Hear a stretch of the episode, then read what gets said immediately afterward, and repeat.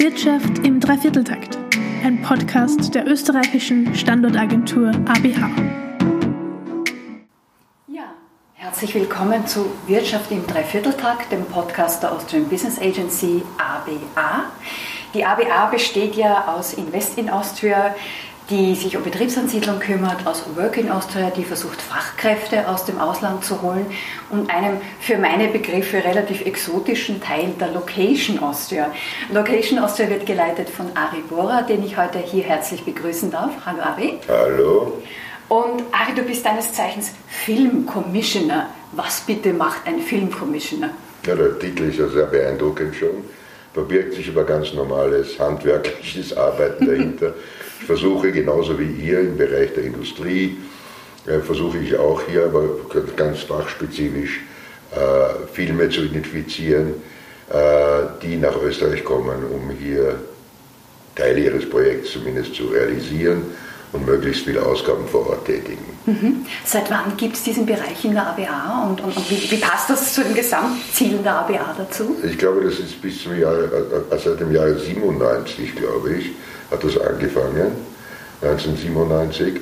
Und wie es zur ABA passt, ist es im Grunde genommen genauso eine Industrieansiedlung, wenn auch nur temporär, mhm. wie die angestrebten Industrieansiedlungen, die, mit ja. der sich die ABA beschäftigt. Ja.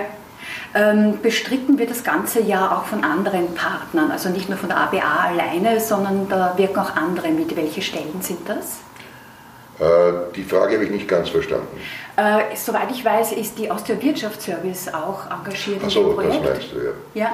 Also das, nachdem wir seit ungefähr zehn Jahren, wir haben gerade ein zehnjähriges Jubiläum gefeiert, ah, die Förderinstanz FISA, Filmstandort Austria, mhm die von äh, Wirtschaftsministerium, damals vom damaligen Wirtschaftsminister Mitterlehner ins Leben gerufen wurde, äh, eine Förderung, den kommerziell verwertbaren Film fördern soll, als Spitzenfinanzierer. Das heißt, wir zahlen für Österreich ausländische Koproduktionen 25 Prozent der in Österreich getätigten Ausgaben mhm. und wir zahlen 30 Prozent für internationale Produktionen äh, die hier nach Österreich kommen, werden mit 30% Rabatt sozusagen belohnt. Okay, das Geld kommt quasi über die AWS von Österreich. Das Geld kommt schlussendlich vom Finanzministerium, über mhm. den Umweg des Wirtschaftsministeriums, äh, über die AWS und der Location Austria verwaltet, administriert an den Produzenten. Okay, ich muss da immer differenzieren, weil ich bin ja bei ABA Invest in Austria und ich werde relativ oft gefragt, ob wir auch Fördergelder vergeben und das muss ich dann immer verneinen. Wir arbeiten immer mit den Förderinstitutionen zusammen, aber wir selber vergeben kein Geld und ihr in dem Fall auch nicht, weil es kommt ja von der Seite von AWS. Richtig. Ähm, in der Praxis arbeitet ihr auch mit lokalen Firmen zusammen. Äh, sind das Produktionsfirmen oder welche Arten von Firmen sind Unsere das? Unsere Aufgabe ist es natürlich, die einheimische Industrie spezifisch natürlich die Filmindustrie, einer Beschäftigung zuzuführen. Und dadurch arbeiten wir natürlich intensiv mit einheimischen Produzenten zusammen und auch mit einheimischen Filmschaffenden. Für uns ist es ganz, ganz wichtig, dass nicht nur die Ausgaben getätigt werden, sondern dass möglichst viele Österreicher sozusagen zu einer Beschäftigung finden während solcher Projekte. Ja, das ist im Prinzip ja auch unser Ziel von Invest in Austria, nicht nur die Firmen anzusiedeln, sondern eben auch Lieferanten, Kunden, äh, Forschungspartner, was auch immer, dann noch weiter damit zu beschäftigen. Die ABA an sich ist ja jetzt nicht so riesengroß im Vergleich zum Beispiel zur Wirtschaftskammer. Euer Team ist ja auch relativ bescheiden klein. Also wir sind eigentlich wirklich sehr bescheiden, muss ich sagen, denn wenn ich mir meine Kollegen in den Bundesländern anschaue, die oft mit sechs bis acht Leuten tätig sind äh, und wir für das gesamte Bundesgebiet zuständig sind. Ich habe eine Mitarbeiterin, die Nina, die zum Teil, zum größten Teil für die FISA arbeitet und ich habe einen tageweise beschäftigten Mitarbeiter, den Ernst Vogel, der mir bei Schwerpunktaktionen wie Motivsuchen, wie mhm. Motivbegehungen etc. etc. zur Seite steht. Das ist ja jetzt wirklich nicht sehr viel.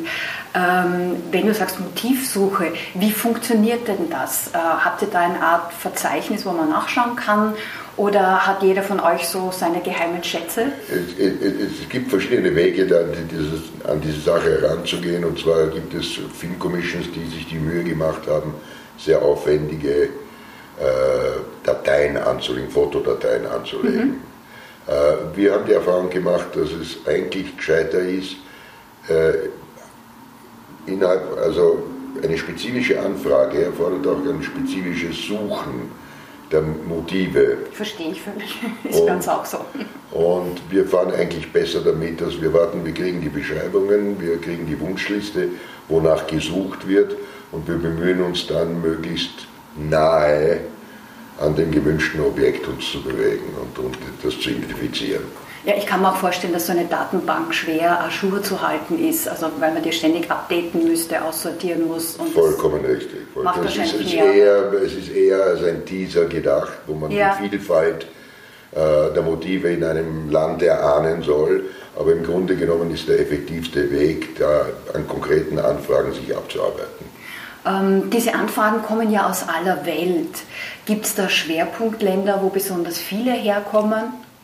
Also unsere Hauptkundschaft ist in drei, drei Ländern sozusagen konzentriert. Das ist natürlich die USA, das ist Großbritannien. Großbritannien deshalb, weil Großbritannien ein Hub ist für sehr viele amerikanische Produktionen, die dort die enorme Studioinfrastruktur nützen und dann für die entsprechenden Außenaufnahmen äh, sich dann entweder nach Österreich oder nach Frankreich oder nach Italien bewegen.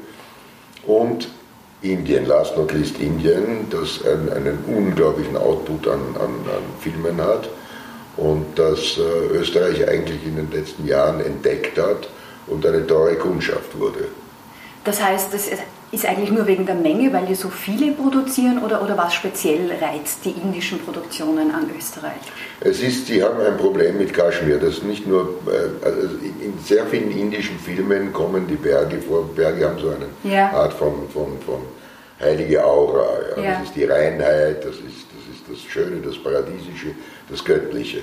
Sie hätten natürlich von der Topografie in Kaschmir die Möglichkeit zu drehen, nur gibt es zwei Gründe, sie nicht, warum sie nicht dorthin gehen. Der eine Grund ist der politische Grund, weil der Konflikt zwischen Indien mhm. und Pakistan dort sehr virulent ist. Und der zweite Grund ist, es fehlt ihnen an ganz einfach simpler touristischer Infrastruktur. Aha, okay, ja, ja da also Es gibt keine Hotels entsprechend, es gibt dort ja. Absteigen. Und natürlich haben die indischen Stars genau dieselben Ansprüche wie amerikanische Stars. Ja, die Budgets werden immer größer bei den indischen Filmen, sie arbeiten immer professioneller. Ja, und das macht das natürlich für uns interessant.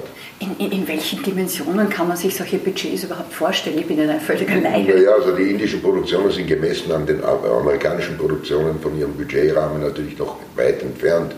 Aber sie wägen sich äh, 20, zwischen 20 und 40 Millionen Euro. Und im Schnitt haben indische Produktionen in Österreich so um die 500.000 Euro gelassen, mhm. ausgegeben vor Ort. Mhm. Und die Ausgabenhöhe ist jetzt im Moment so um die 2 Millionen. Was und das Ganze die, natürlich interessant macht. Die amerikanischen die amerikanischen Produktionen, die, die sind äh, im Indie-Bereich, bewegen sich so um die 25 Millionen Dollar ja, bis hinauf auf 200 Millionen Dollar. Ja. 250 Millionen Dollar, wie der Bond zum Beispiel. Ja. Also das sind schon gewaltige Summen. Du hast schon kurz angesprochen, Ari, wie sich das auf die österreichische Wirtschaft auswirkt, wer alle davon profitiert letztendlich. Gibt es da irgendwie einen, einen Faktor oder, oder eine Hebelwirkung, wo ja. man sagen kann, was es bringt? Für jeden, für jeden äh, eingesetzten, rabattierten Euro ist der Return of Invest im Schnitt zwischen 7 und 8, äh, 8 Euro. Mhm. Und das ist natürlich schon sehr interessant. Das, absolut, ja. das ist schon sehr interessant. Plus einen steuerlichen Effekt von 1 zu 1 1,8. 1 zu 1,8, okay. Ja. Sehr genau. Ja, also das ist, das ist schon nicht uninteressant. Es gibt also die unmittelbaren Ausgaben natürlich, die das Ganze unmittelbar interessant machen für die Filmschaffenden, ja.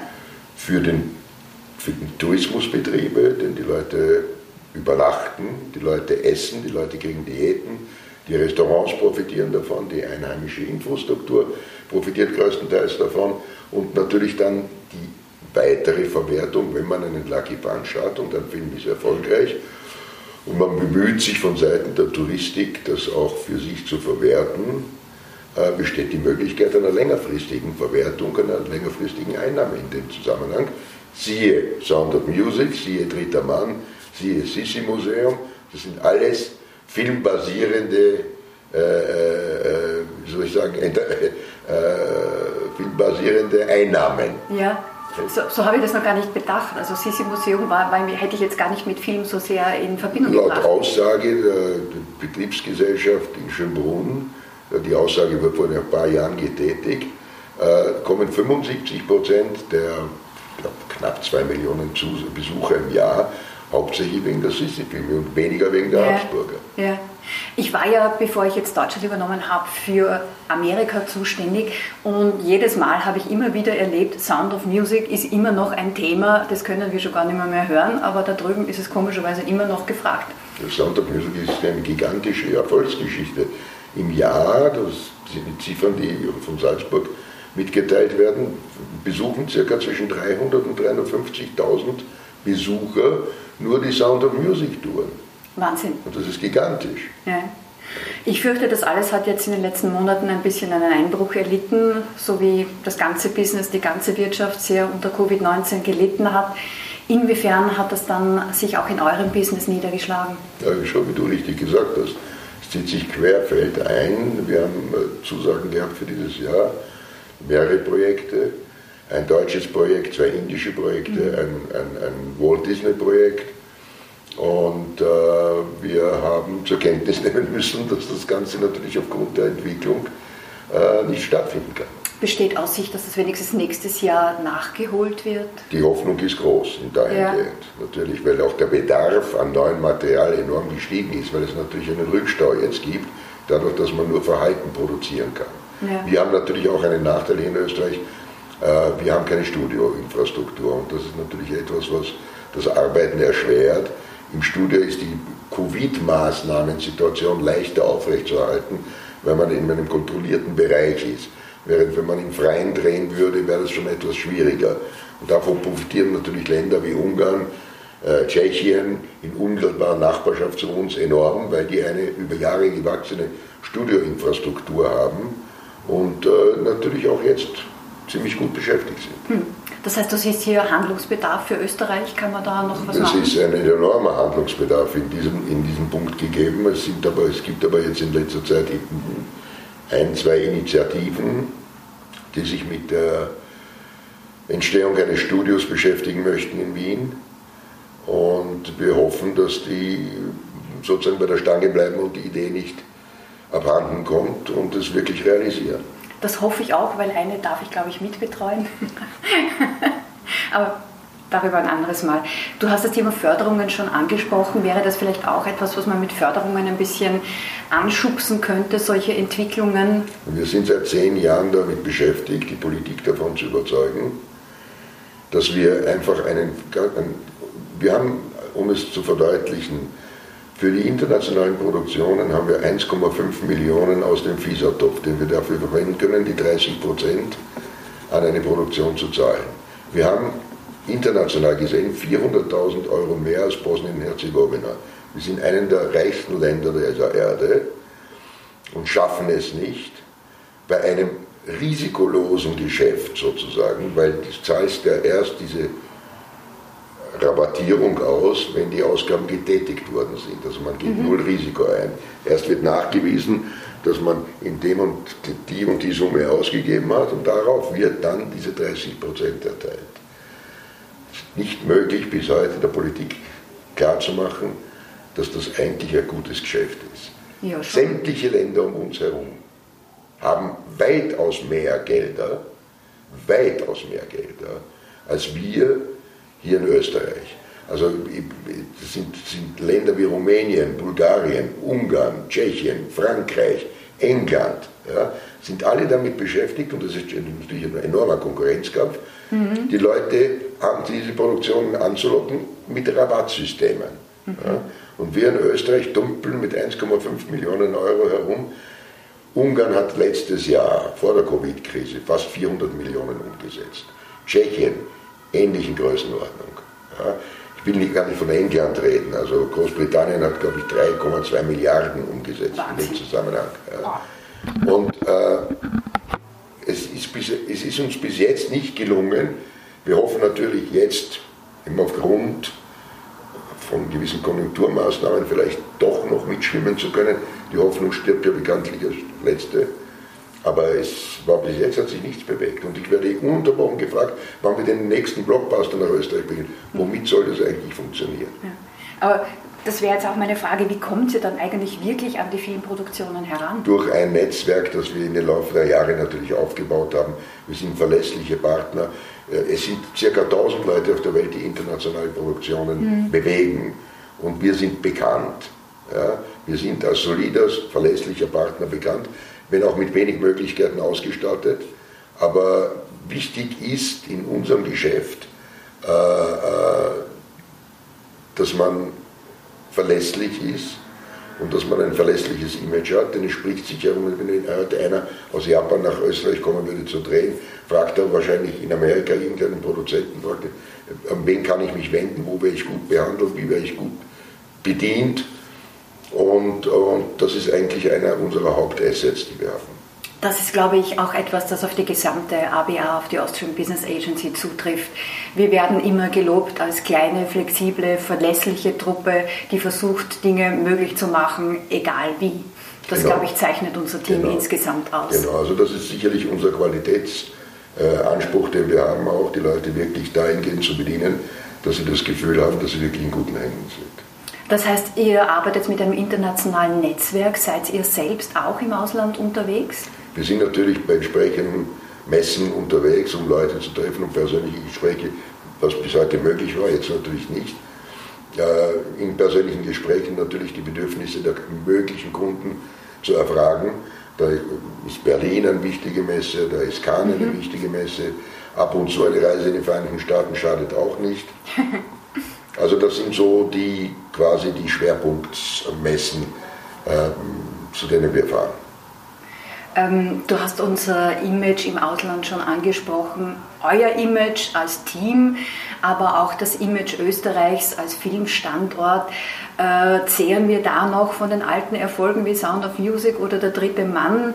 Oder ist es jetzt, sind es die neueren Filme wie Mission Impossible oder andere Dinge? Wovon leben wir da am meisten? Eine Mischung aus beiden. Aus beiden? Ja. Als Verkaufsargument sind natürlich die jüngeren Filme leichter zu deponieren als, als, als ein wehmütiges Rückblicken und, und, und feststellen, ja, das ist in Österreich geregt worden, das wussten wir gar nicht, ist es auch nützlich. Aber im mhm. Grunde genommen sind die neueren Filme natürlich viel, ein viel besseres äh, Argument. Wen sprecht ihr dann eigentlich an? Wer ist eure Zielgruppe im Marketing? Unsere Zielgruppe sind Produktionsleiter, sogenannte Line Producer, Produzenten, äh, Location Scouts, Aufnahmeleiter. Das geht über diese gesamte Palette. Und wichtig, also wichtig sind die Produktionsleute. Das Problem bei diesen Produktionsleuten sind natürlich heute die Welt ganz klein und gut vernetzt, genau wissen, was, wo sie was abholen können, sozusagen als Incentive. Ja. Ja. Mhm. Das war ja ganz lustig.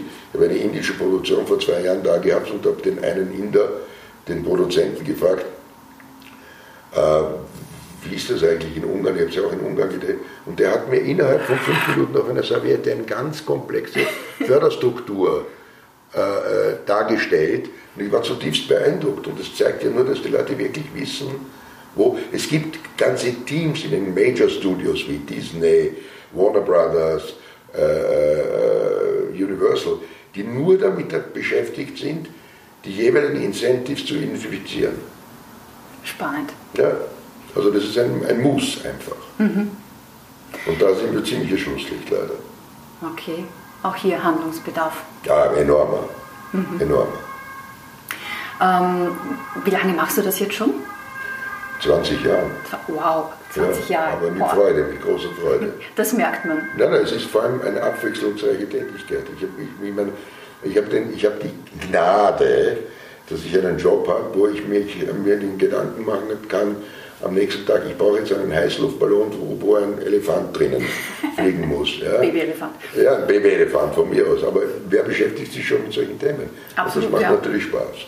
Ja, das trifft auf mich eigentlich auch zu. Also wenn ich gefragt werde, sage ich ihm, ich habe den buntesten Job, den es gibt. Vollkommen richtig, es ist jeden Tag was Neues. Ähm, trotzdem, was war so dein liebster, berühmtester, spannendster, teuerster Dreh, an den du dich erinnern kannst? Naja, der teuerste Dreh war natürlich der letzte Bond, der Bond Nummer 25 Spectre. Mhm. Der war von der Ausgabenhöhe eigentlich sehr beeindruckend. Allein nur die Nächtigungsziffern haben sich auf 30.000 Nächtigungen wow. Äh, eingependelt. Äh, Ausgabenhöhe war auch hochinteressant, 16 Millionen für zwei Drehwochen. Nicht das war schlecht. eigentlich nicht schlecht. Ja. ja. Und was ich ja auch vom, vom Team, das umfangreichste, das ist bereits mein dritter Bond, den ich betreuen durfte, äh, aber war auch vom Team her, waren fast 1000 Leute. Ja, ich, also das Team, wir hatten mehr Teammitglieder in Obertiljach als Obertiljach Einwohner haben, wo wir dann in, in, in Osttirol gedreht haben. Habt ihr kurz ausquartiert? nein, nein, es ist natürlich in umliegenden Tälern die Möglichkeit bestanden, dass man die Leute unterbringt. Aber das war sehr beeindruckend. Ja. Äh, um das kümmert Sie euch auch dann, um die Hotelzimmer? Nein, wir sind nur Mittler. Ja. Und wenn es Probleme gibt, wenn es hakt, ob das jetzt bei Motiven ist, ob das bei den Behörden ist, ob das jetzt beim lokalen Tourismusorganisationen, versuchen wir qua unseres Bundesadlers dort aufzutreten und, und ersuchen um, um Kooperation. Ja, um so, Lösung des Problems. So wie es wir von Invest in Austria richtig, auch tun, wenn es notwendig ist. Ähm, das heißt, seid ihr dann am, am, am, Set eigentlich auch mit dabei, um, um noch letzten Schliff zu machen? Na, Im Grunde genommen übergeben wir das einem lokalen Serviceproduzenten, wie das mhm. heißt, der dann für die Dreharbeiten in Österreich schlussendlich verantwortlich ist. Und wir kommen gerne als Besucher dazu und werden oft eingeladen aus Dankbarkeit und genießen das, aber im Grunde genommen sind wir nicht vor Ort vonnöten. Das heißt, du triffst dann Tom Cruise und all die Stars gar nicht? Ich treffe sie schon, schon. natürlich. Nein, schon, schon, weil wir Geld bringen. Also deswegen okay. zumindest dafür ein, ein Händeschütteln von den Stars. Ich sehe, du genießt deinen Job. Ja, sehr, muss ich sagen. Ja. Sind wir schon zwei? Ich meine auch. Freut mich. Vielen herzlichen Dank, Ari, für die interessanten Einblicke. Gerne. War sehr spannend zu hören. Vieles dabei, was ich auch selber nicht gewusst habe und ich denke, unsere Hörer vielleicht auch nicht. Für heute sage ich Dankeschön fürs Zuhören. Wenn Sie mehr über die ABA, über die Austrian Business Agency hören wollen oder mehr über den Standort Österreich wissen wollen, dann freue ich mich über Ihre Anfragen unter podcast.abagv.at. Ansonsten sage ich für heute herzlichen Dank fürs Zuhören und bis zum nächsten Mal.